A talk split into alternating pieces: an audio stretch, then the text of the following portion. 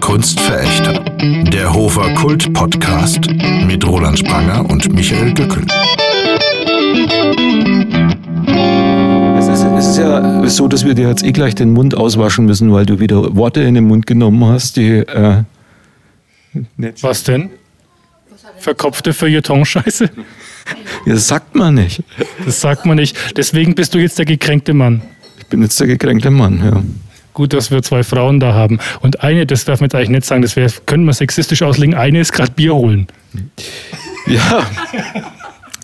Äh, Du meinst, das entspricht irgendwo so dem Rollenverständnis, oder? oder? Aber die sind ja die, die, sind ja die Gastgeberin, von daher gehört sich Ich, das. weiß, ich bin mir nicht sicher, ob sie es richtig schafft. Ich höre ich hör immer zu, wie es irgendwelche äh, Gläser aneinander stoßen, ne? aber ich sehe kein Bier.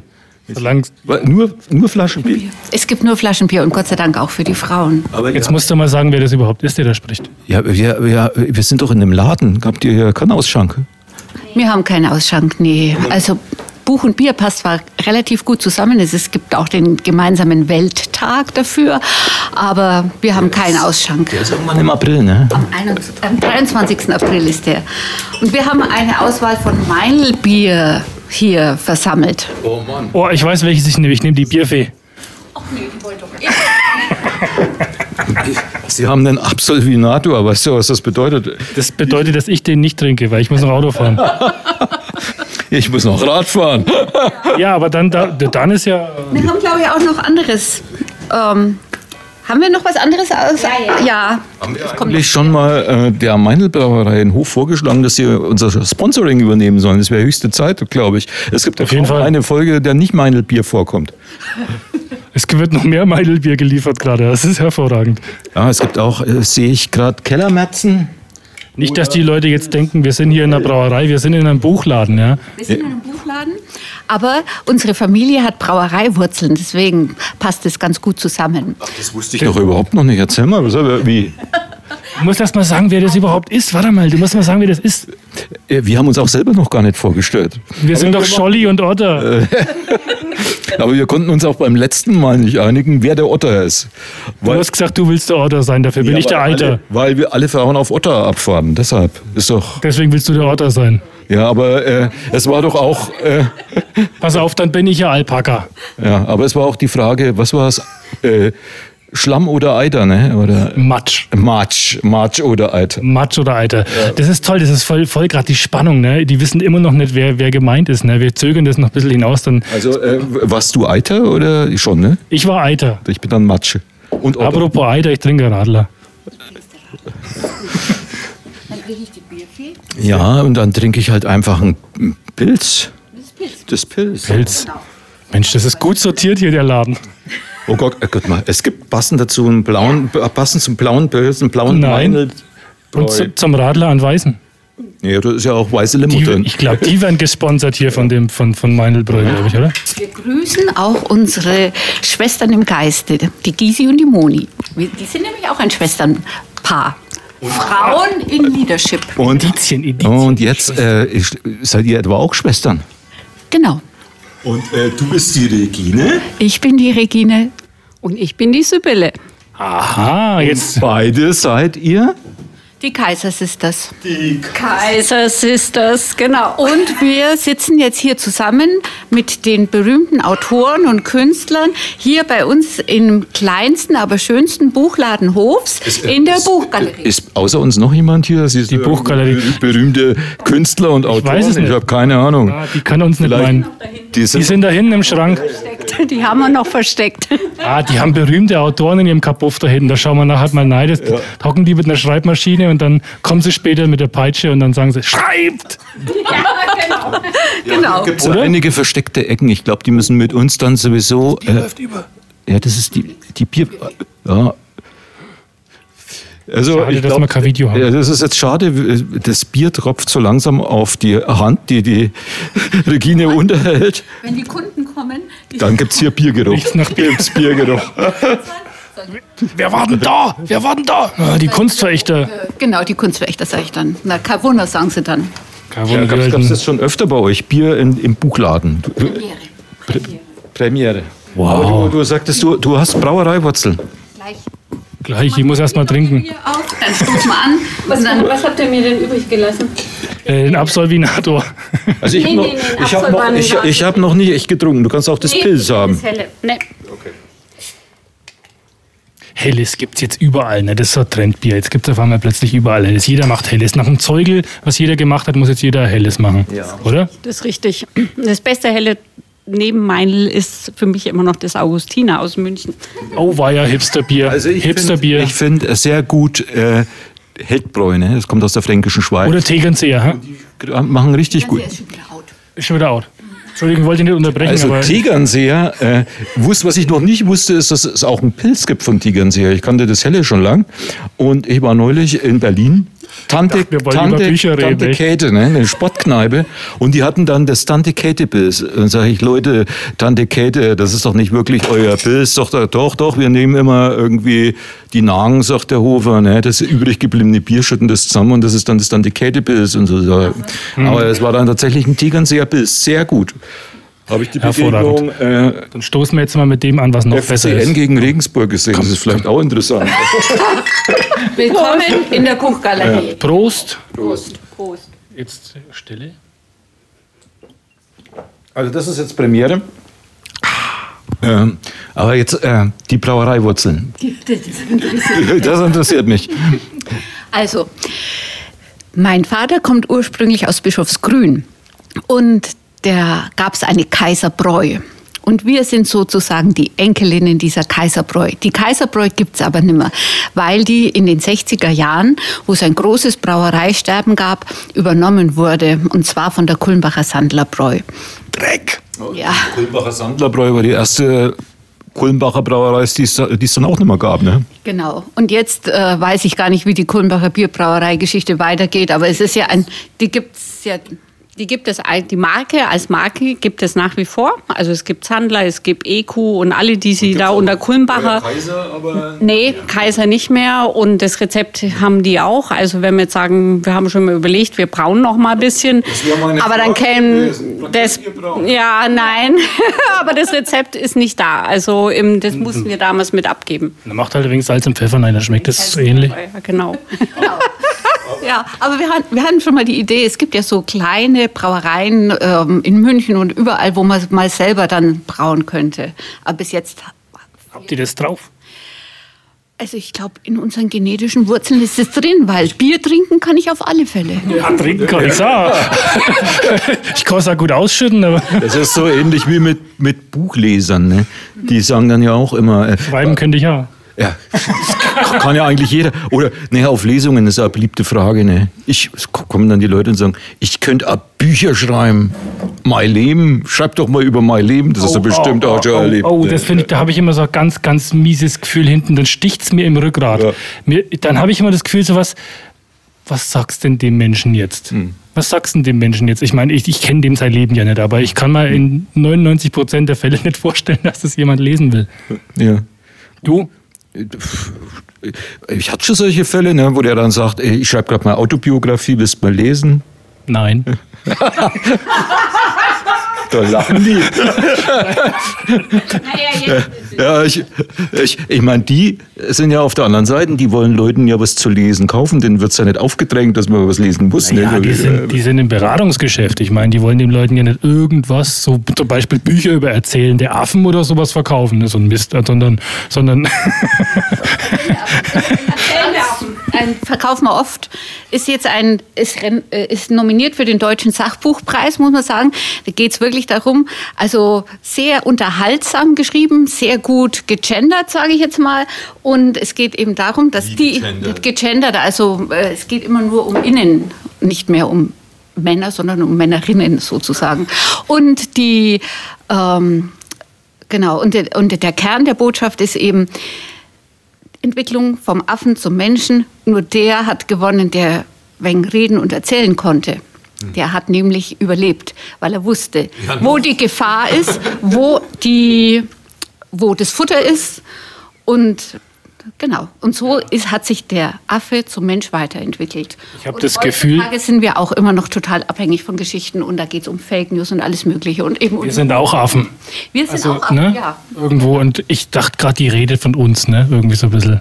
Und ich weiß nicht, aber was Ich mich, rede von Menschen, Männlein, Weiblein, divers. Affen. Immer. Affen. äh, was mich interessiert, weil du gerade sagtest, es ist gut gegendert. Ist das heutzutage so, so ein Selling Point, so, so ein kauftes Buch, das ist gut gegendert? Nein, nein. Das, nein, das ist äh, meine Beobachtung, weil Gendern ist schwierig und es ist lästig und es ist manchmal leseverhindernd, aber die haben es gut gemacht, indem sie sich konsequent nur auf weibliche äh, Nomina geeinigt haben. Du sagst jetzt, im Sachbuch ist das super und das brauchen wir jetzt auch in der Literatur unbedingt, oder wie? Nee, so eine äh, feste dogmatische Meinung habe ich zum Gender nicht, weil ich bin ja in meinem vorherigen Leben auch Pressesprecherin gewesen, habe auch viele Texte verfasst und das Beste an Texten ist die gute Lesbarkeit und Gendern in in manchen Ausformungen verhindert einfach die Lesbarkeit. Also da muss man das darf man nicht zu fanatisch sehen, aber es hat natürlich seine Berechtigung. Sehe ich genauso. Du auch? Ich sehe es genauso, weil eben in vielen Sachen, äh, bei ganz einfachen Geschichten, wenn man Kinder fragt, ähm, da kommt die Feuerwehr und da kommt äh, der Feuerwehrmann rein, dann ist auch klar, da kommt der Mann und dann sind die Kinder ganz überrascht, wenn die Feuerwehrfrau kommt.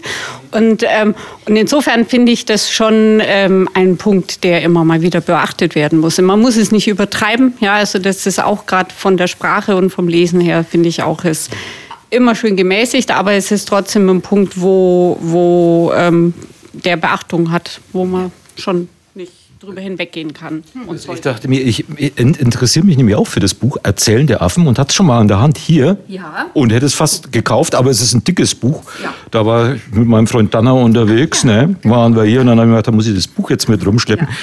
Äh, einen Moment lang hat mich das jetzt abgeschreckt. Ne? Gegendert, denke ich mir, oh, das ist doch kann ich mir vorstellen. lesbar ne? und überhaupt, das passt zu meinem Image, wenn ich, ich muss, ja abgeschreckt werden. Ne? Aber äh, ich abgeschreckte finde das- Mann. Ich finde das beim äh, Sachbuch äh, total okay. Äh, passend dazu. Hier, der gekränkte Mann. Ja, Da das wir- passt vielleicht schon besser zu wir- dir. neulich- Das ist auch bloß halb so dick. ja, habe ich. äh, Moment. Ja. Doch. Doch. Und äh, da lässt sich auch weniger drüber sagen.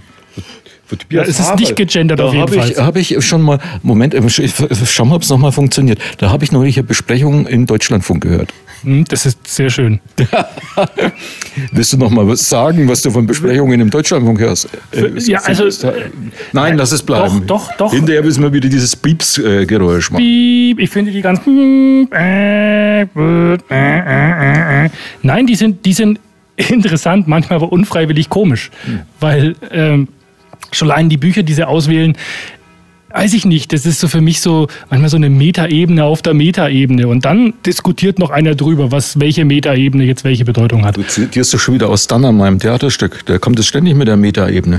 Ich habe ganz wenig da drin gelesen, ich, ist zu wenig, um daraus zu zitieren. Ja, ich finde es großartig. Ich zitiere ruhig weiter. Ja, ja, okay, es ist alles aus ja- Danner geklaut. Na, ich, ich glaube, dass Danner früher oder später sowieso äh, zum Beispiel Faust als Zitatenschatz äh, irgendwann mittelfristig ablösen wird. Also Ja. ist okay, wenn du damit anfängst. Ja, ja. Der ja. gekränkte Mann, wer, wer kauft sich denn sowas? Frauen? Nein, Männer. also ich habe es bis jetzt einmal verkauft und es war ein Mann. Und es war, also es, ich kann jetzt natürlich keinen Namen sagen, aber es war jemand aus der... Datenschutzgründen. Du Das- Ich kenne den und er ist ein guter Kunde und der kauft viel so psychologische Bücher, ganze Sparten um Familie, Kinder und so weiter. Und er hat wohl beruflich damit zu tun. Also er ist Psychologe oder in, in so einem sozialen Beruf tätig. Und Also nicht gekrankt. Er, er ist jedenfalls ganz vorne dabei in diesen aktuellen ähm, Diskussionen, die wir jetzt haben. Ich meine, der gekränkte Mann ist ein ganz aktuelles Thema, dass wir Schauen wir Putin an. Ist er nicht er auch ein gekränkter Mann? Ja. Weil wir jetzt bei deinem Kunden natürlich nicht Ein genau kranker wissen, Mann vielleicht sogar. Ob, ob, ob, ob er es selber liest oder ob er seiner Frau schenkt oder seinem Lebenspartner oder Putin. Also wir wissen ja nicht, was der mit dem Putin Buch könnten wir es vielleicht schenken. Putin könnten wir es oder? Putin sollte man es aber schenken, aber das wird ihn auch nicht interessieren, egal, auch wenn er es lesen würde. Ich glaube auch, dass, dass Putin äh, weniger gekränkt als, als krank ist tatsächlich. Äh, Also, er wird ja gemunkelt, er hätte körperliche äh, Beeinträchtigungen und Krebsärzte würden ihn besuchen. Vielleicht hat er auch einen Psychodoktor, ich weiß es nicht. Vielleicht wäre es auch ich- gut, wenn er. Wobei Äh, ich's, äh, also ich meine, der schaut nicht gesund aus, ne? Nee, aber ist auch ziemlich hässlich. Aber die Idee, dass jeder, der einen Krieg anfängt, einfach krank in der Birne ist, ich glaube, das stimmt so auch nicht. Ich glaube, es gibt einfach Leute, die sind auch böse. Ja, das ist aber halt eine Definitionsfrage, ne? Ja, Oder? und Jetzt, wir kommen mit. Ja, jetzt. Ja, ist ein he- heikles Thema, finde ich auch. Aber also, man könnte auch sagen, ich meine, wir haben hier auch ein Buch liegen von einer ganz tollen Autorin, das muss ich jetzt mal sagen, bei Krieg und Kranksein. Ähm, und da äh, kann man natürlich schon auch sagen, dass der hauptsächlich männliche Eroberungswille, mir fällt nämlich keine weibliche Eroberin jetzt ein, die so als Xena.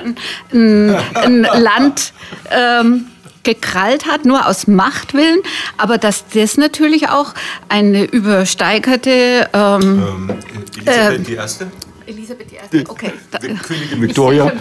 Ich Die Engländer sind da stark, die Engländer sind da stark vertreten. Das liegt am Wetter. Ja, naja, jedenfalls, also, dass das ähm, vorwiegend ein männliches Phänomen ist und wahrscheinlich mit ähm, äh, zu wenig äh, Beachtung zu tun hat oder mit einem anderen narzisstischen Komplex, den ich jetzt nicht näher erläutern kann. Jedenfalls, das nicht näher erläutern. Will oder? ich will jetzt bitte auf dieses Buch hinweisen. Kannst du das mal in die Kamera halten? Siehst, bin ich so gewohnt schon von meinem tollen Instagram. Ja, sehr beeindruckend. Ja. Ach, du, hast, Und du bist bei Instagram. Na, Das weißt du doch wohl, oder? Ja, ich habe ja kein Instagram. ja, leider. Doch. Leider. Nein? Warum nicht? Ja, keine Ahnung, Michael Tumse und ich sind die letzten Männer, die kein Instagram haben. Tja, Darf ich auch fragen? Gekränkt oder wie? das machen wir, das machen wir nachher gleich nochmal live während des Podcasts hier einen Account anlegen. Okay, jedenfalls die Christina Lunz kommt aus Oberfranken und ist jetzt der Star in der. gesagt, Oberfranken. Da Genau. merkt man die Wurzeln. Gell? Und äh, sie ist jetzt ganz groß, auch mit der Annalena Baerbock ähm, befreundet oder jedenfalls politische Beraterin. Die Zukunft der Außenpolitik ist feministisch. Und das möchte ich gern sagen. Wir springen ja hier von einem Thema zum anderen. Sie schreibt eben ähm, einfach Gebiete erobern und einfach nur äh, Macht und um der Macht willen zu haben, ist sowas von out. Außenpolitik feministisch ist Beratung, ist vor allem Politik für alle eben Krieg verhindern, Gewalt verhindern, Konflikte verhindern, schauen, dass es jedem in der Gesellschaft gut geht. Das kann ich wirklich echt empfehlen. Und ich bin ganz stolz, dass sie aus Oberfranken kommt. Und im Moment hat sie irgendwie ein Stipendium in Oxford. Also eine Frau, noch sehr jung, glaube ich, so um die 30, auf die, die man kennen sollte. Die hat was drauf. Genau, wir wollten da schon fast in Leipzig zu ihrer Lesung gehen. Die war nämlich auch dort. Und aber auf der Buchmesse, auf der kleinen Buchmesse diesmal, aber wir hatten ja einen anderen Termin. Und äh, das war ja total wichtig, weil wir waren nämlich dann bei der Lesung vom Roland Spranger. Der berühmte Roland. Ja. Da haben wir natürlich die, äh, die Christina Lunz gerne, ähm, haben gesagt, muss man abwägen und es war ganz klar, wo wir hingehen. Das hast du so schön gesagt. Das ist Ja. ganz wunderbar. Ich habe da ja, ähm, ich, ich habe da gelesen, ne, Ich muss mal schnell was trinken, das ertrage ich sonst nicht hier. Wollen wir mal anstoßen, ne? bevor wir zu Anekdoten kommen. Ne? Du hast ja gesagt, die sind trinkfest. Ne? Jetzt wollen wir auch was hören. Ja, die, die beiden, ich habe ja mit denen, hing dann ja mit denen in Leipzig rum. Ne? Es, war, es war so, ich, äh, äh, die Buchmesse ist dieses Jahr ausgefallen, ja, und es gab da stattdessen eine Pop-up-Buchmesse, fand ich sehr wichtig, die 60 kleine Verlage gemacht habe. Ähm, und es gab diverse Lesefestivals, eins davon war Weiterlesen in der Moritzbastei und im Felsenkeller, da war ich dazu eingeladen und war gleich äh, der Festivaleröffner. der Festivaleröffner, der Anheizer. Ja. Und äh, wie immer, wenn ich anheizen muss, lese ich diese Story mit dem Pizzaboten aus meinem äh, Kind of Blue, meiner Storysammlung. Und ich dachte, Mittag, da kommt doch kein Schwein. Ne? Und ähm, Die hatten Hunger auf Pizza. Der, also die Moritzbastei, die Leute hatten wirklich Lust. Das war ein schöner Tag. Die sind da von Ort zu Ort gegangen. Und die Moritzbastei ist ein, ja, ein Gewölbe. Auf mich war der Scheinwerfer gerichtet und ich erstmal nichts gesehen und dann habe ich festgestellt, oh, das sind ja überall Leute, das proppenvoll war richtig, richtig gut gefüllt. Und dann war die Lesung aus, ne? Und dann denke ich, jetzt, muss noch was Intelligentes sagen. Und plötzlich höre ich von rechts, erste Reihe, ich habe das ja nicht gesehen, weil ich geblendet war, Huhu, wir sind auch da. Und das waren die Kaiser Sisters. Ich habe mich da, ich habe mich natürlich total gefreut. Na, erst einmal erschreckt. dachte mir, Gott, wer, wer, sind wir? Aber dann habe ich mich so ein bisschen nach vorne gebeugt. Und dann habe ich die zwei gesehen. Das war, da ging mir bei mir die Sonne auf. Ne? Das war das ist total lustig, ne, wenn man zu solchen Veranstaltungen fährt. Ich habe nämlich tatsächlich äh, in äh, Frankfurt auf der Buchmesse direkt beim Reingehen auch schon mal äh, den Peter Prix und samt Mutti getroffen. Da ja. fährt man von Hof nach Frankfurt zur Buchmesse und trifft dann die Leute wieder. Ja, äh, Peter und äh, die sind ja, ich weiß gar nicht, ob du es jetzt erst erzählen äh, sollen dürfen, die sind ja bei der Konkurrenz. Naja, also, also die Buchhändler, die, wie ist da die? Also die inhabergeführten Buchhändler, das ist ja der Kleinschmidt im in der Ludwigstraße ist ja die älteste Buchhandlung Hofs, muss man ja auch mal würdigen. Und und wir sind die kleinste und wir sind Inhaber geführt. Wir gehören also zu keiner Kette. Wir tun uns auf keinen Fall was gegenseitig. Wir halten eher zusammen als gegeneinander. Dann haben wir natürlich ein Buch, in Hof noch, eine, noch zwei andere Buchläden. Also für so eine Kleinstadt äh, wie Hof mit 47.000 Einwohnern sind vier Buchläden schon eine gute Quote. Haben wir die große Thalia und dann natürlich auch den Rupprecht, der auch eine Kette ist. Also auch eine bayerische Kette, aber auch mit sehr vielen Filialen. Naja, und also Kleinschmidt und Buchgalerie halten zusammen auf alle Fälle. Und ich kann auch gar nicht klagen über die Thalia. Ich soll ich das jetzt sagen? Die sind ja äh, äh, quasi, die sind bei dir, wenn du rausschaust, die sind ja quasi vis-à-vis, -vis, oder? Vis-à-vis, genau. Genau. Also die Thalia ist jedenfalls auch ein Inspirationsladen für Buchkäufer und ja, also im Moment geht es ganz gut. Ich verrate nicht jedes Geheimnis. Inspirationsladen. Das heißt, die Leute gehen da rein, schauen sich die Bücher an und dann kommen sie zu dir und kaufen die bei dir, oder? Ah, das ist, das ist natürlich der beste, der beste Weg. Aber ich glaube tatsächlich, dass das bei so kleinen Buchläden vielleicht ähnlich ist wie bei Autoren. Ja? Also da ähm, guckt man ja auch so ein bisschen, was macht der, was macht der, was gibt es sonst noch so. Aber ja. es ist ja immer viel besser, wenn man sich gegenseitig unterstützt und aus den Erfahrungen der anderen ja auch, auch lernt und guckt, was machen die so und, ne, und jeder hat so seinen, seine Leserschaft und ich glaube, jeder Buchladen hat auch so seine eigene Klientel.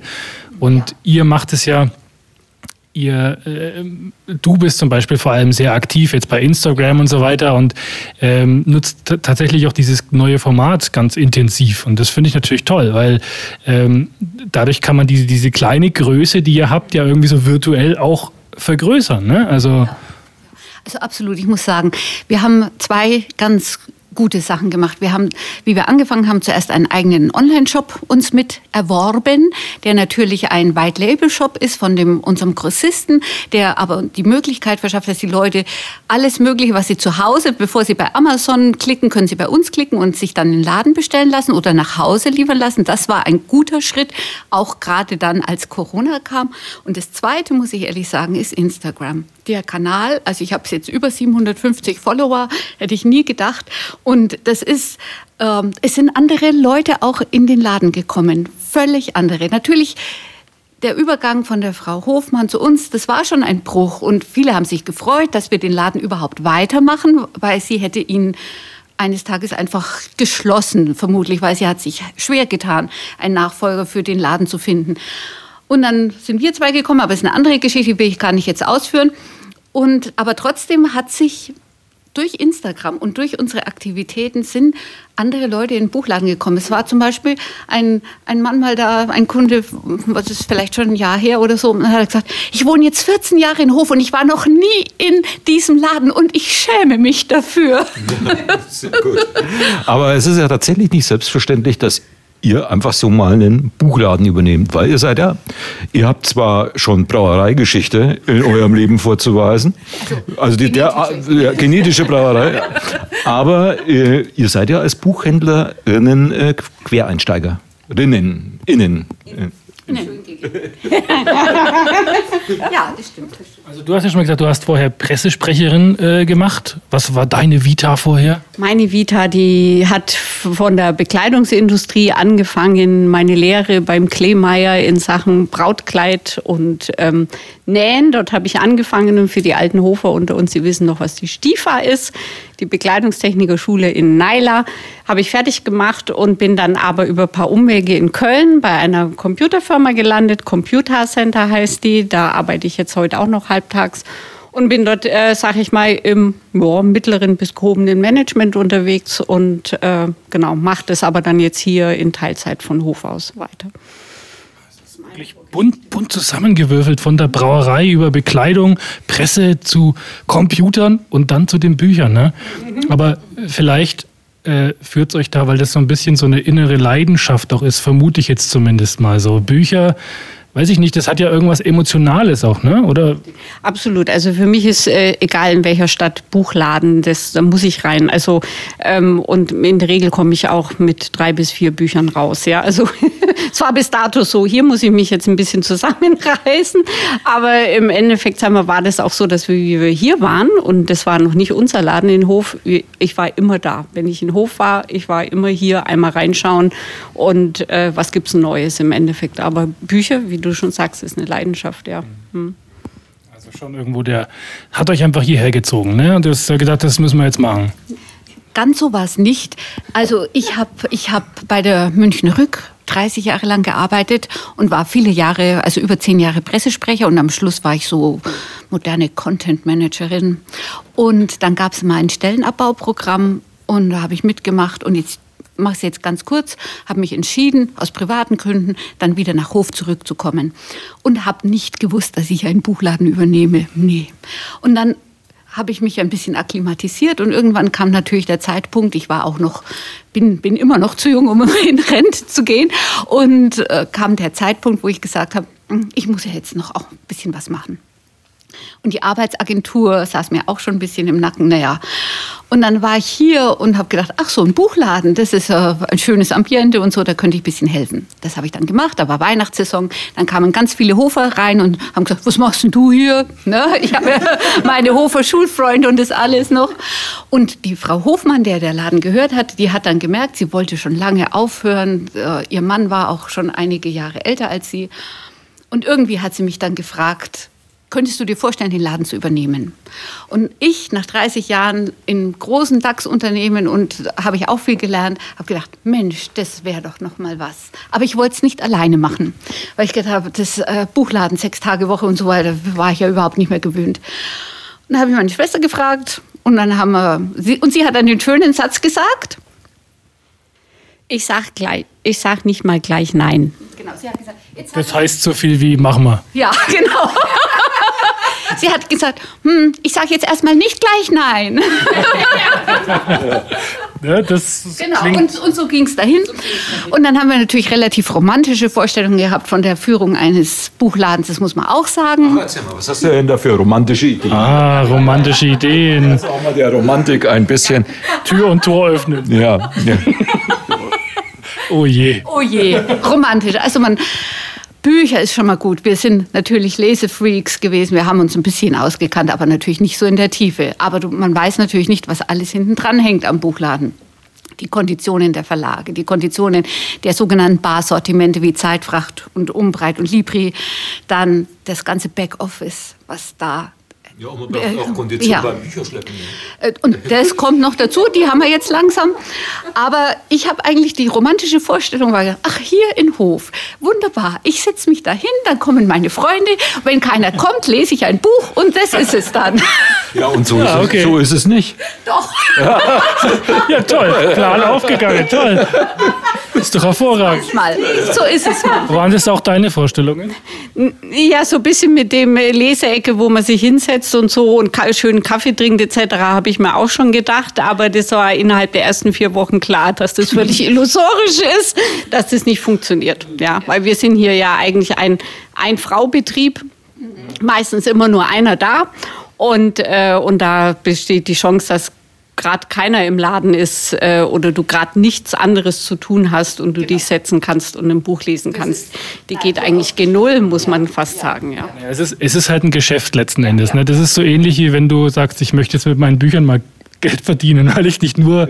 bitte? Ja, ja Entschuldigung, ich, also, rein hypothetisch gesprochen jetzt mal. Ne? Ja, ja. Also, Äh, lass dich mal drauf ein, auf so ein ja, Gedankenexperiment. Ge- äh, Geld habe ich schon mal davon gehört. Hast du schon mal von Geld gehört, ne? Wir hatten es ja neulich erst, dass du mit Bier bezahlt wirst, ne? Das ist ja heute auch wieder so. Ja, na klar.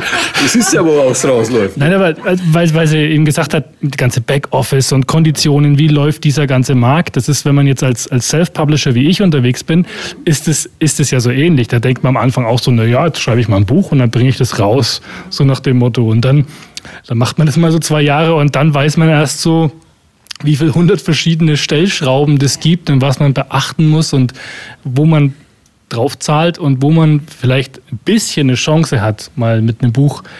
Ich meine, also Geld verdienen ist relativ, wenn man die Zeit einrechnet, die man für so ein Buch investiert, äh, ist man natürlich weit davon entfernt. Weit entfernt vom Mindestlohn, würde ich sagen. Ja, aber das ist dann wieder diese, diese Leidenschaftsgeschichte. Ne? Also, ähm, aber man will ja trotz allem, ne? Geld ist eine Sache, man will ja, dass ein Buch auch gelesen wird. Also ich meine, man, man schreibt es vielleicht ein Stück weit für sich, aber wenn es nachher gar keiner lesen will, ist auch scheiße, oder? Ja, das ist auf jeden Fall schlecht, aber das müssen wir eigentlich die Buchhändlerin fragen.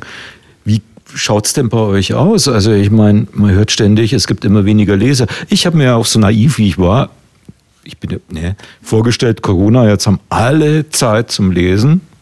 Ne? Und jeder schnappt sich Bücher und so. Und dann gucken die einfach fies Fernsehserien oder zocken Computerspiele. Und bam, hat die Buchindustrie äh, wieder eine Million Leser verloren oder so. Die Strandleser vermutlich. Nee, also Corona muss man sagen, so generell betrachtet eigentlich ist schon eher ein Schub für den Buchhandel gewesen. Ja, und was ganz klar ist, ähm, die unabhängigen Buchhandlungen, wie wir jetzt sind und wie auch der Kleinschmidt ist, die kamen deutlich besser durch Corona durch wie die Ketten. Weil wir natürlich ähm, den Vorteil hatten, wir konnten, wenn der Kunde nicht in den Laden kommt, einpacken, hinfahren und ausliefern. Das machen natürlich, sage ich mal, Angestellte. Wäre ich angestellter Buchhändler, würde ich auch sagen, ich fahre doch jetzt nicht abends nach dem Laden noch die Bücher aus, ja. Und es war ganz klar, das Buchladengeschäft in Deutschland wurde durch die unabhängigen Buchhandlungen aufrechterhalten in der Corona-Zeit. Und ähm, unser Eindruck war ähm, zwei Punkte. Der eine ist ähm, treue Kunden. Also manchmal hat man gedacht, oh Gott, die kommen jetzt noch mehr, weil sie sagen, wir müssen den Laden unterstützen, wir kaufen noch mehr Bücher wie sonst, als sie eigentlich im Normalzustand kaufen würden, die Kunden. Und, ähm, und auch äh, trotzdem sagen, ich habe jetzt mehr Zeit zum Lesen. Ne? Aber ich möchte jetzt hier mal noch eine Zahl in den Raum stellen, die mich total geplättet hat, dass in Deutschland pro Jahr 85.000 Neuerscheinungen gibt. Also natürlich inklusive Sachbuch, alles. Ne? Und da frage ich mich immer, 85.000 Neuerscheinungen jedes Jahr. Das ist gigantisch. Wie, wie soll man als Autor, wie soll man da das eigentlich schaffen, dass man da... schreiben? Also ich schreibe keine 85.000 Bücher im Jahr. Das heißt, Nee, aber das, was, was, was- was ihr meint, ist, ist, ist es natürlich eine schiere Masse und es geht eigentlich nur um Sichtbarkeit. Weil ähm, wenn du kannst ein total tolles Buch geschrieben haben, wenn, wenn du in 85.000 untergehst, dann hast du verloren. Ne? ja, was mir natürlich hier positiv auffällt, ne, ist die, zum Beispiel die Sichtbarkeit von kleineren Verlagen, die es hier gibt, die es auch bei der Buchhandlung Kleinschmidt gibt und äh, die es aber zum Beispiel bei Thalia nicht geht, weil, gibt, weil äh, da gibt es einen zentralen Einkauf oder so. Aber bei euch kommt womöglich sogar ab und zu noch ein Vertreter vorbei oder nein? Schnuckli, ein schnucklicher, romantischer Buchvertreter vielleicht? habe mir immer. Das Gibt's, die gibt's, die gibt's, aber aber, aber, aber sie kommen nicht zu dir. Warum? Es liegt nicht an dir, das kann ich jetzt schon mal sagen. Ja, bin ich auch unbedingt Roland, das überzeugt. war, Roland, das war jetzt wirklich, das, Nein. das war jetzt, also dafür, dass die dich so supportet haben in Leipzig, war das jetzt schon fast irgendwie voll, also, ne? Es gibt schnucklige Buchvertreter, aber die kommen nicht zu dir. Also das, Roland, ich kann's ja nimm's nicht zurück. verstehen. Nimm's zurück. Ich ja nicht verstehen. Nimm's zurück. das ist meine Entscheidung. Weil, weil schnuckliche Buchvertreter sind nicht gut für einen kleinen Buchladen, weil sie einem, also das Buchhandelsgeschäft hat sich auch sehr verändert. Es, wie ich so in den also 80er, 90er Jahren war, da gab es noch zum Beispiel, wie der, der Kleinschmidt noch vom Henneberg geführt wurde oder unten die Buchhandlung Friedrich Grau noch gab in Hof oder der Eberhard Schmidt mit seinem tollen Buchladen. Da waren das Buchläden, da standen die Bücher und die standen jahrelang. Ja. Und da standen dann Klassikerausgaben und so weiter und so fort. Und wenn du dann gesagt hast, du brauchst irgendwas von Tolstoi, ja, dann hat man das gehabt. Heutzutage hat kein Buchladen in Hof, ich wette, kein einziger hat Tolstoi hier. Keine, fast keiner hat Klassiker, weil das Buchhandelsgeschäft ganz schnell geht. Und zwar von Saison zu Saison, eigentlich von der Frühjahrsmesse bis zur Herbstmesse, also von Leipzig bis Frankfurt. Und der, der, Buchhandelsvertreter, um auf den zurückzukommen, der kommt also zweimal eigentlich im Jahr, Leipzig und Frankfurt, hat dann seine ganzen Kataloge und ist natürlich provisionsabhängig und will mir fünf Bücher von dem, fünf Bücher von dem, fünf Bücher von dem, weil ein Buch alleine verdient er ja auch nichts dran. Und deswegen haben wir jetzt den Vertretern, wer auch immer das jetzt hört, abgesagt. Wir machen Bleibt weg. ja, es ist, man hat dann die Bücher, man lässt sich, wenn jemand einen wie hast du vorhin gesagt, wie soll der ausschauen? Gut, nett, schnuckelig. schnuckelig. Dann kommt, da kannst du auch nicht dauernd sagen, nein, ich nehme es nicht, nein, ich nehme es nicht, nein, ich nehme es nicht. Das hältst du auch nicht aus. Ja, ja. Wer halt ja dann so einen Blick hat. Ne? Ja. ja und dann, äh, da kannst du schlecht Nein sagen. Schade, jetzt, weiß ich, jetzt weiß ich, warum hier mehrere Spranger-Bücher in dem Laden liegen. Wegen liegt dieses alles, Blicks. Liegt alles an meinem Blick, ne? Mhm. Ja, ähm. ja. Ja. Ja, genau. aber Jedenfalls, um das jetzt kurz zu machen. Aber, aber, du hast aber recht, das hat sich wirklich total verändert. Du hast vorhin den tollen Hofer Buchladen von Eberhard Schmidt erwähnt. Ja. Ne? Da war es genauso, wie du sagst, der hat schon neue Sachen gehabt. Nur kleine Verlage, Wagenbach und ja. so weiter. Aber äh, es war genau die Atmosphäre, wie du schilderst. Während du heute ja beim, merkt man auch als Autor, ne, bei, gerade wenn man beim großen Verlag ist, die Kleinen äh, halten eher zu dir, aber man wird nicht selber, aber das Buch wird schnell verramscht. Und es liegt ja daran, dass es immer kürzere Lagerzeiten gibt für die Bücher. Ne? Also das, die sind, glaube ich, äh, in den letzten Jahrzehnten total gesunken. Ich glaube jetzt bei eineinhalb bis zwei Jahren oder so die Lagerzeiten. Ja, ja nach einem Jahr ist es ja eigentlich durch. Also, also ich habe den Eindruck, dass nach einem Jahr ist ein Buch mehr oder weniger durch. Also, schneller, manchmal noch schneller. Also, na, nach vier, also wenn man, also meine Erfahrung ist jetzt so, nach vier Monaten macht schon den ersten Knick. Ja.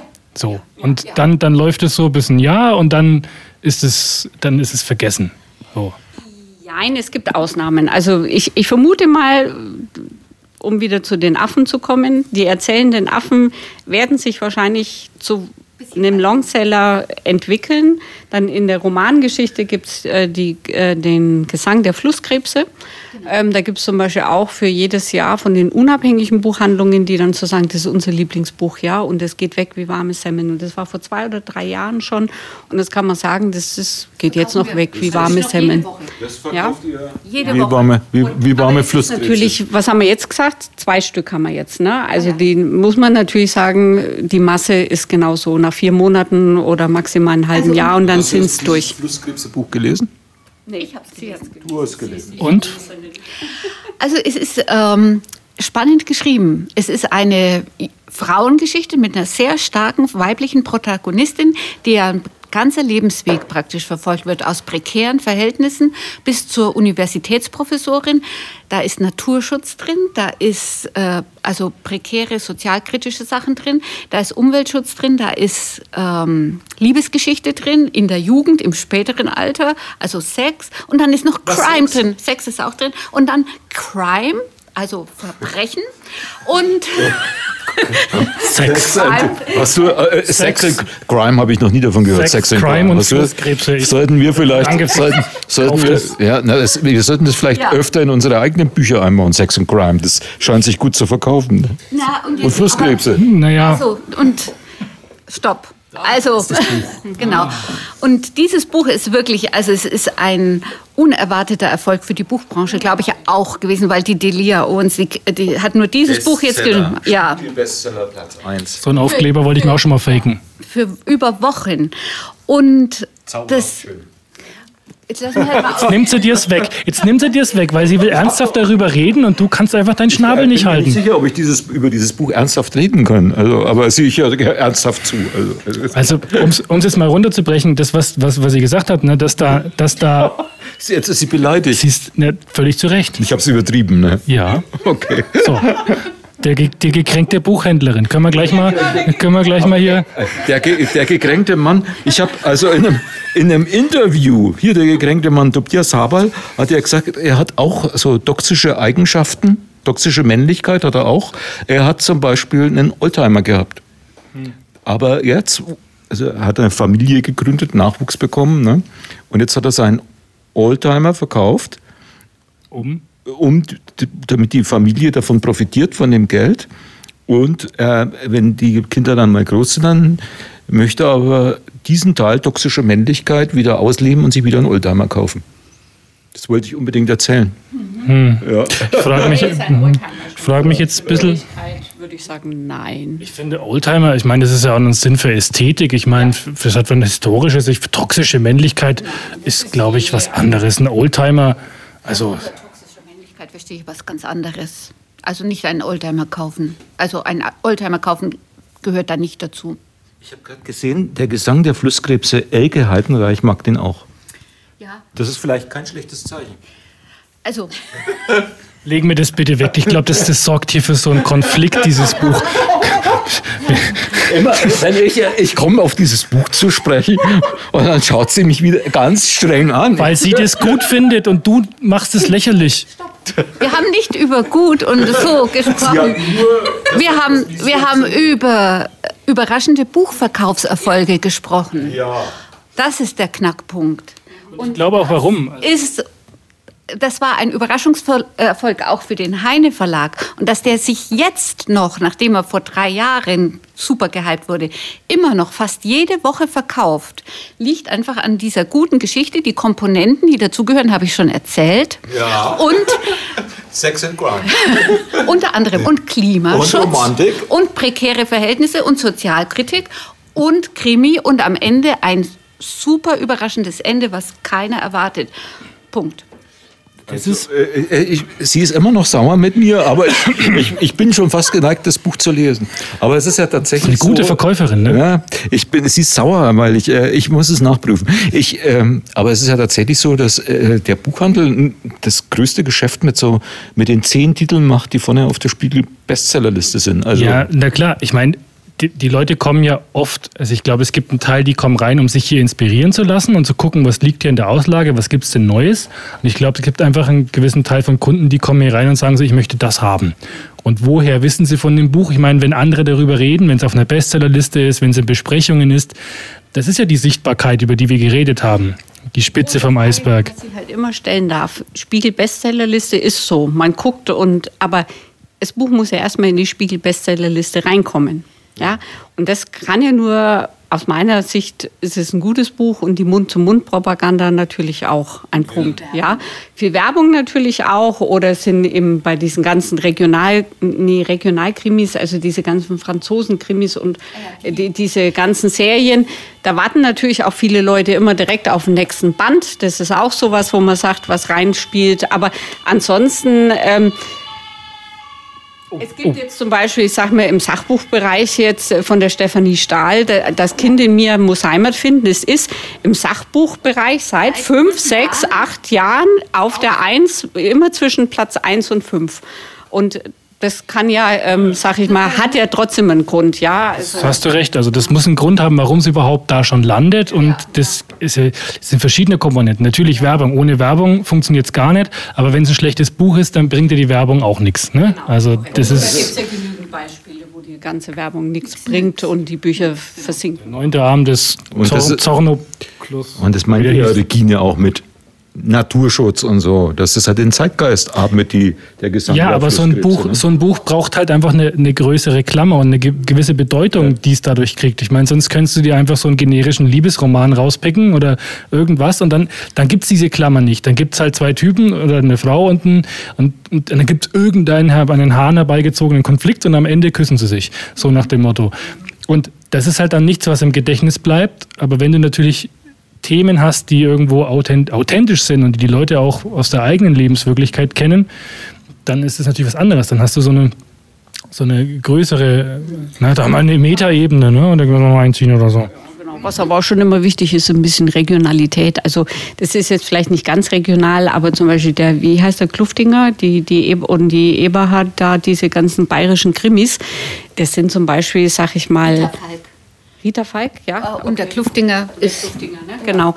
Also wo man einfach auch sagt, wo die Leute sagen, sie möchten auch ein bisschen heimische Geschichten ganz einfach hören oder sagen, das ist jetzt aus der Oberpfalz oder aus Oberfranken oder Nürnberg-Krimis etc. Das ist auch ein Punkt, der dazu beiträgt, zu sagen, ähm, das Buch kaufe ich mir, ja, weil das jetzt hier Der Saustallmörder. Sowas in der Art. genau der Saustall. Der Saustallmörder. Tatort Bayerischer Wald. Oh, das habe ich auch schon hier liegen sehen. Ne? Das soll, das soll eine gute Kurzgeschichtensammlung sein. Ja. Mhm, Ja, ja. Tatsächlich, tatsächlich äh, ne, da ist eine Geschichte von mir drin. Ach, was? Personalanpassung. Ich finde, die ist eine meiner gelungensten Erzählungen. Ne? Raus, rausgegeben übrigens von äh, Leo F. Seidel. Wunderbares Buch geschrieben äh, vom Untergang über Oswald Spengler. Und äh, also ein Krimi, der in der Zeit spielt, wo es um äh, die konservative Revolution in der Weimarer Zeit geht. Und Oswald Spengler, die, kennst du ja, der Untergang des Abendlands, du hast ja. Oswald Spengler Das ist mein Titel meiner Doktorarbeit. Oswald Spengler und der Untergang vom Saustallmörder. Ja, ich sehe schon. Mit dir kann man nicht über sowas. Entschuldigung, ich bin schon ausgestiegen, als du Weimarer Republik gesagt hast. Da wusste ich schon, da wusste ich schon, jetzt holt er wieder seine, seine, seine, seine Trickkiste raus. Ne? Sein Ding, jetzt sein Hey, Bild. weißt du, dass die ganzen neuen Rechten, zum Beispiel die Identitären und so, die berufen sich alle auf Ja. Oswald Spengler. Siehst du, die erste geht schon. Die erste Ja. geht schon. Schau. Ach, jetzt bringt sie dir dein Buch. Buch. Da, Da wurde sich neulich auch drüber aufgeregt, dass Bücher jetzt nur noch bunte Schnitte haben. Dass das immer nur noch bunt ist an der. Seite. Das ist Aber, aber schau mal, Tatort Bayerischer Wald, wie ist der Schnitt? Scheiße. Richtig tiefgrün. ne? Was? Ja, schön, wollte ich sagen. Da, da, wenn, wenn du dagegen wenn du riechst, dann riechst du richtig aus diesem der, ich Chlorfrei gebleicht, der Schnitt, FSC-zertifiziertes Papier. Schnitt, der Schnitt ist ja, der Schnitt ist ja nicht nur grün, Cremefarben. sondern der ist auch fichtennah. 1,3-faches Volumen. Doch, riech Das mal riech ich. dran, Regine. Doch, das stimmt, Regine, riech mal. Das riecht nach nix, Blödsinn. Regine, du riechst es auch, oder? Das riecht nach chlorfrei gebleichtem Papier. Nicht, aber, aber der Inhalt ist umso besser. Stinkt. Aber wisst ihr, was, was, äh, was ich auch spannend fand, im Prinzip, was mir hier gelernt habe, ist die unterschiedlichen Arten, ein Buch zu lesen. Ja? Also zum Beispiel die Themen mit, wie ist denn der Schnitt? Oder dieses zu dem, oh, also wenn ich ein Taschenbuch lese, dann, wumm, dann wird es rumgedreht, zusammengeklappt. So, ja, ja. Dass der, dass der Buchrücken bricht. Ja, ja. Boah, ist ja, Das ist los, ja. Hart. Und, und das dann heißt so, nee, und dann sage ich, ja, dann sag ich, wie liest du denn dein Buch? Na, naja, ich klapp's halt vorsichtig auf, ja. Und dann denke ich mir immer, ja, wie soll das denn abends im Bett funktionieren, wenn ich mich drehe und wende? Oder dieses Thema eben mit dem Schnitt, ja. Also das war mir gar nicht klar, dass teilweise Bände übereinander gehen oder der Buchrücken, ja, und dass sich der Leser drüber aufregen, wenn das Emblem oder die Bandnummer wenn sie die Bücher nebeneinander im Regal stehen, nicht auf der gleichen Höhe sind, wenn der Verlag das nicht auf die Kette bringt. Ja? das kriege ich auch nicht auf die Kette. Das ist, das, das, da habe ich auch schon das. Das ist aber ein Punkt, wo ich sage, das, das war mir völlig aber schon sehr gut aus. Weil ich habe, mein Roman Tiefenscharf ist ja beim Polarverlag erschienen. Und die Ja. haben immer ne, so weißer Buchrücken, schwarze Aufschrift und so einen roten Streifen. Und dann ist es natürlich wichtig, wo ist der rote Streifen? Ne? Ja. Hoffen wir, dass die Druckerei das auf die Reihe kriegt, ne?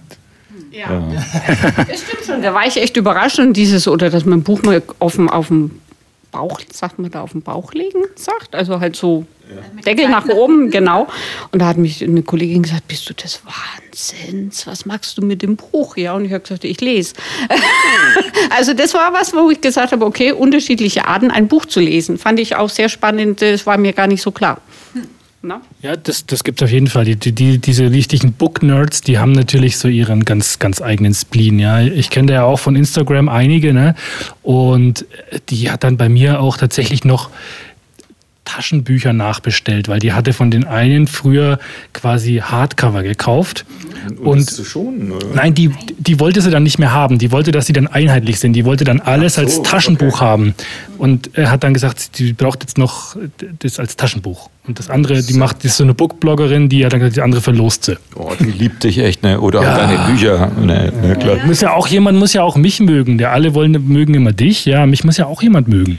Ja. Aber Bücher, Bücher sind ja sowieso, also ich finde bei den kleinen Verlagen, bei der Pop-Up-Messe, man hat ja auch gesehen, und deshalb ist es vielleicht angesagt, vorsichtig zu sein, dass die Bücher, finde ich, die werden immer schöner, gerade von den kleinen Verlagen. Also das, bei dieser Pop-Up-Messe, wenn, wenn man durchgegangen ist, bei den meisten Verlagen dachte ich, boah, die machen schöne Bücher.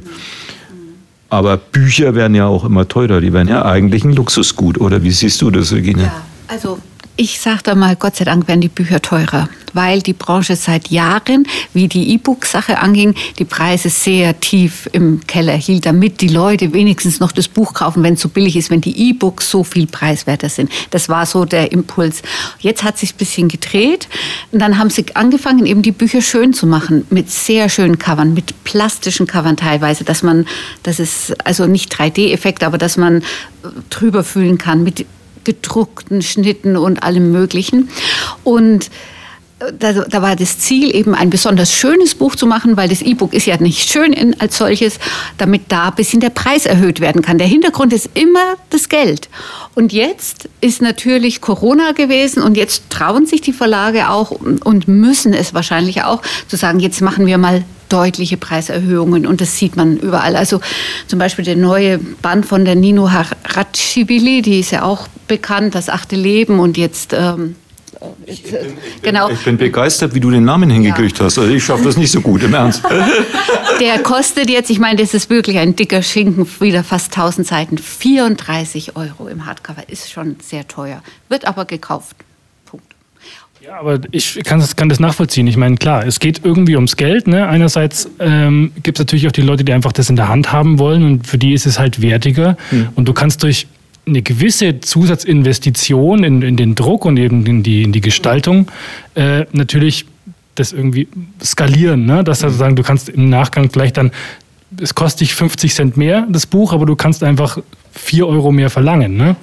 So, und, aber man muss auch sehen, Papierpreise haben ganz schön angezogen. Oh, das ja. muss man auch sehen. Also das es ist sogar so, ne, nicht nur angezogen, ne, sondern ähm, ich war am Wochenende auf dem Lesefestival und da hat ein Kollege, Dominik Dombrowski, der übrigens ein super Lyriker ist. Habt ihr ein Lyrikbuch hier? Ähm, wir haben mehrere Lyrikbücher. Ah, die schauen wir uns dann noch an. Sie haben Lyrikbücher hier, das kommt ja auch Ja, was ist ein Lyrik? Ähm, der ist wirklich super, Dominik Dombrowski. Hat, äh, naja, bevor ich. Ja, aber er sagte, die Gedichte, die er gelesen hat, die mir super gefallen hat. Ne? Gedichte, danke. Hm. Äh, ich will dich nicht aus dem Konzept mach nur, mach nur so weiter. also, die sind alle aus seinem neuen Buch, das noch nicht erschienen ist. Und vielleicht erscheint es im Herbst. Kommt drauf an, ob es Papier gibt. Ne? Äh, so ist es eigentlich mittlerweile. Ja, ja. Wobei Papier gibt es schon. Es gibt halt gewisse Sorten, gibt es nicht. Und wenn als bei Lyrikern ist es ja oft so, dass die tatsächlich auch sehr viel Wert auf diese, diese optische Erscheinung legen. Das muss dann ganz spezielles Papier sein und, und, ne, und so. Das, das gibt es bei Lyrikbänden oft. Ich meine, das ist auch eine ganz spezielle Käuferschaft, glaube ich. Ne? Also Lyrik. Käufer, Käufer. also, du, kennst, du kennst zwei Lyrikkäufer in Hof.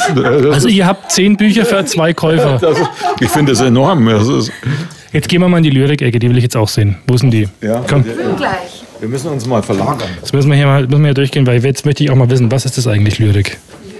Na ja, schau mal her. Die sind auch irgendwo versteckt unten drunter, ne? Da geht's schon also, los, ne? Was wir gerne oh Gott. mögen, ist die Nora Gomringer. Die sagt euch sicherlich was. Mhm. Die Tochter vom Eugen Gomringer, der in Reau lebt, der jetzt schon hohe 90 ist und sie lebt ja in Bamberg und sie macht ganz tolle Gedichte. Ich mag sie sehr. Das ist einfach rasant. Sie macht ja auch viele Audio-CDs und sie performt auf den Audio-CDs einfach sensationell. Also da, sie macht da sehr viel. Laura Lyrik. Und guck mal, hier, was fast auch Oh, was ist das denn jetzt? In jedem, in jeder Podcast-Episode vorkommt. Jean-Paul. Hm, da kommt ein Hund vor. Schau mal, da warst du was mit ja, Hund. Das sind aber keine Gedichte, sondern Aphorismen. Ne? Aphorismen. Hm. Dann haben wir auch Max Czolek. Sagt euch vielleicht auch was? Der- Nein. Nein, echt? Ich bin ja kein, ich bin kein Lyriker. Bist du aber Berliner, oder? Naja, oh, halb nicht, Berliner, dreiviertel Berliner. ich war da mal, Kennst ja. du den nicht? Ich war da Kennst mal. du den echt nicht? Nee, ich kenne den nicht. Kennst du ihn? Nö. Echt? Ah, auch, echt? Auch nicht? Ja, also jetzt ist es schon peinlich, ne? Das ist peinlich. Wir kennen, wir warum- kennen den warum Lyriker nicht. den denn kennen? Wie, wie? Der verkauft zu wenig Bücher. Im Hof gelesen, in der Stadtbücherei. Und der Max Czolek ist Da hat doch jeder gelesen, Gückel und Mir auch, ja. Wir lassen jeden rein. Na, ja. Das kann ja kein Qualitätskriterium sein. Ne?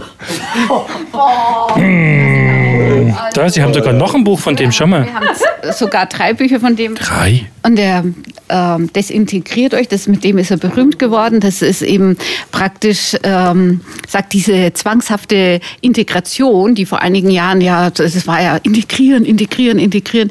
Das ist überhaupt nicht sinnvoll. Desintegriert euch, steht zu euren Eigenheiten und so weiter. Und das führt er hier sehr interessant aus. Und dann hat er noch eins geschrieben und auch Gedichte geschrieben. Und das ist ein jüdischer Intellektueller in Berlin. Er war vor ein paar Monaten. Ach, jetzt weißt du, da habe ich schon mal eine Besprechung im Deutschlandfunk drüber gehört. Ja, genau, genau, weil Ein er, jüdischer Intellektueller ist dann auf jeden Fall. jüdischer Intellektueller, der äh, ein bisschen auch in der Kritik war, aber ähm, Aber das finde ich ein gut. super Denker ist. Und die, wir haben eben seine Gedichte Ah, hier. was ich hier sehe, ist Ingo Cesaro. Den finde ich ja. Hier, da. Da, Ingo da. Cesaro. Eine schöne Leich. Das ist ja, das ist ein ganz toller Kriminalhaikus. Jetzt hat er das wirklich gemacht. Ingo Cesaro ist ein Autor aus, ein Dichter aus Kronach. Eine beeindruckende Persönlichkeit, auch wenn man sieht. Und er hat ganz viel Sachen zusammen mit Werner Weinelt aus dem Galeriehaus Hof hier Ah. gemacht, der ihn oft musikalisch begleitet. Und er ist in Deutschland vielleicht der bekannteste Ich glaube, ich habe eine. Ahnung. Ich glaube, ich weiß, wo der das Foto gemacht hat. Das ist äh, in München Beim beim, Saturn. beim, Stachus. Da hinten, wo die Straßenbahn fährt, da ist es. Ja. Da hat das der Autor ein Foto gemacht. Ja, Ingo Cesaro. Also äh, ein toller äh, Dichter. Auch, auch, den kennt ihr nicht, mit, mit Hufwurzel. Nee, also nee, der war oft Siehst du? in Keiner kennt Zeit. Als ihr Ja. nicht hier wart. Mit, Genau. Und äh, tatsächlich, äh, genau.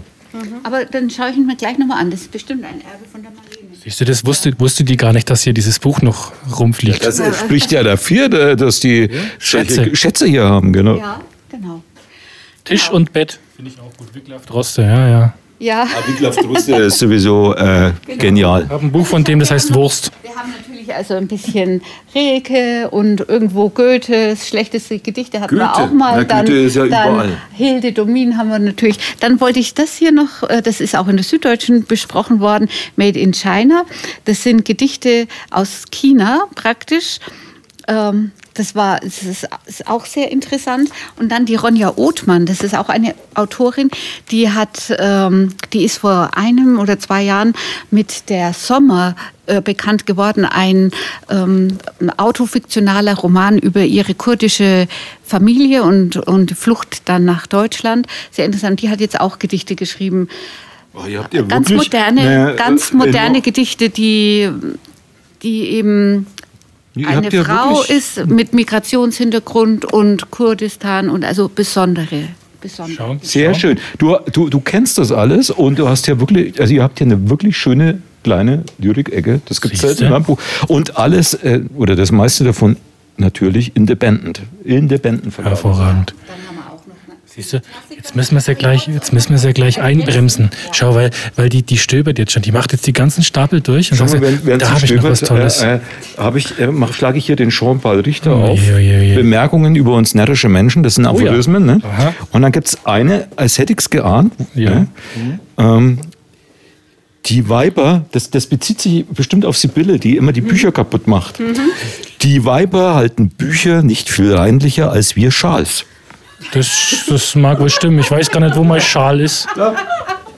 Jean-Paul, der, der, der hat wahrscheinlich seine Frau beim Lesen beobachtet, dann knickt die das Buch wieder so um, den Buchrücken denkt er sich, um Gottes Willen, ne, für die, Die hat damals schon die ganzen Taschenbücher zerfleddert, ne? ja. Ach, das ist so schön. Man könnte, man könnte, glaube ich, in jedem Regal jetzt hier eine Stunde stehen und sich drüber unterhalten. Wir sind aber tatsächlich schon bei einer Stunde von unserem tollen Podcast. Und wir, wo die Leute, Willst du noch was sagen? Du willst noch was sagen? Ich, ich, ich, wir, wir haben den Laden noch gar nicht ganz erkundet. ja, wir gehen halt nochmal. ihr könnt ja vorausgehen und ich laber, während ihr noch weiterlauft. Nein, ne? Nein. Nein, weil die Leute sollen ja Zeit zum Lesen haben, ne? Gibt es auch eigentlich ein Comic-Eck? Oder Graphic Ganz Novels? schlecht. Schlecht? Also, Ganz schlecht. Oh, okay, jetzt ich. Na, das schauen wir uns das nächste Mal. Das schau, ah, schau mal, da gibt's was mit einer Gans. Ganz ernst. Na da, guck, die Schwester Die Billy kennt sich da besser. Avant Verlag ist, das ist ein toller, toller Comic-Verlag, Avant. Ah, Ja, siehst du, da kommt siehst du. Was dann? Siehst du, die haben alles. was. Ähm, echt, die kann man, kann man einfach nicht. Äh, Die haben alles. Die, Was ist das? Der, der Ja, na, Sie sind- das ist der auch, der, der geht auch sehr gut. Das ist der Yuval Noah Harari, der ist ja bekannt geworden mit der Geschichte der Menschheit und die haben das jetzt als Grafiknovel neu produziert und das geht auch sehr gut. Und das ist auch äh, ähm, ausgezeichnet worden mit dem Preis Sibirio Haiku, eine Grafiknovel aus Litauen, was ganz Besonderes. Also wir, Ja. wir mögen Ja, eben nicht die alles 0815 unglaublich. Bücher, wir möchten immer ein bisschen besondere Bücher verkaufen. na, das schafft ihr. Und ihr habt echt die. viel zu entdecken. Ganz, ganz gut. Was man, was man in so einem kleinen Laden alles unterbringt, ne? Man glaubt das gar nicht. Da ist sogar Platz für Lyrik. Verrückt. Also vielleicht so zum Schluss, was meint ihr denn, wie viele Bücher hier sind? Nur mal so eine Ach je, ach je. Kriegen wir, kriegen wir einen Preis, wenn wir es richtig schätzen? Ja, noch ein Bier. Ja, ich glaube, das wird uns nicht gelingen, ne? aber ich schätze. Mal genau hinschauen. Ah ja, mal genau hinschauen. Mhm. Nicht, nicht das Bier umschmeißen, genau hinschauen. Na, ich würde mal sagen, ich zähle mal, ich fange mal da vorne an. zu zählen. 3, 4, 5, 8, na, 26, 63, 83, da, ich würde sagen, was. Naja, ich würde sagen, ungefähr so, ungefähr 6.500. Ähm, wir machen das anders. Das richtige Ergebnis. Ne? Also unsere Hörer können ja mal posten, was sie glauben, denken. wie viele Bücher hier in der Buchhandlung sind. Vielleicht kommen die ja mal in die Buchhandlung, schauen sie mal. Und dann können die Können einen Tipp posten. abgeben. Ah, und wer am nächsten dran ist, kriegt eins, kriegt die zwei Absolvinator, würde ich sagen. Ne? da kann er sich einen schönen Abend damit machen. Auf jeden Fall, auf jeden Fall. Das wäre ja auch viel zu, viel zu blöd, wenn der Buch kriegt Wisst oder ihr so. das eigentlich wirklich, wie viele Bücher hier sind? Ungefähr? Ja, wir hatten ja erst eine Inventur. Insofern wissen wir das Also auf das heißt, den. man kann dann die Frage wirklich auflösen. Okay, Das okay. machen okay. wir so. Jetzt müssen wir noch ein Selfie machen. Warte mal, warte mal. Digital, wir haben ein digitales Aber wir passen gar nicht auf. Also hat das den längsten Arm? Ich weiß es nicht. ich habe auf jeden Fall keinen langen Arm. Vielleicht hier so einquetschen. Irgendwie. Und machen. Oh Gott, oh Gott, oh Gott. Ich glaube, das ist das gequälste Foto Das glaube ich. der letzten halben Das Stunde. war, äh, jetzt auch noch, jetzt, jetzt mussten sich die Zuhörer auch noch ein Selfie anhören. Ja, die mussten sich ein Selfie anhören. Naja, immer neue Grenzerfahrungen hier. Ja, also wir wollen wissen, wie viele Bücher gibt es hier. Das wird dann irgendwann nicht aufgelöst wahrscheinlich. Aber Doch, irgendwann schon, irgendwann schon. Ansonsten muss es die Regine in ihrer Buchlese machen, wenn wir es vergessen. genau. Das kann man ja verlinken. Zwei Absolvinator, ne? Zwei Absolvinator, genau. Genau. Terminator. Moni. Ja, Gysi, Moni, gutes Bier, lasst mal was rüberwachsen.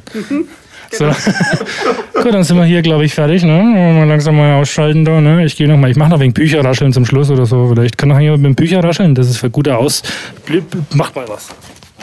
Das ist gut raschelt. Ich nehme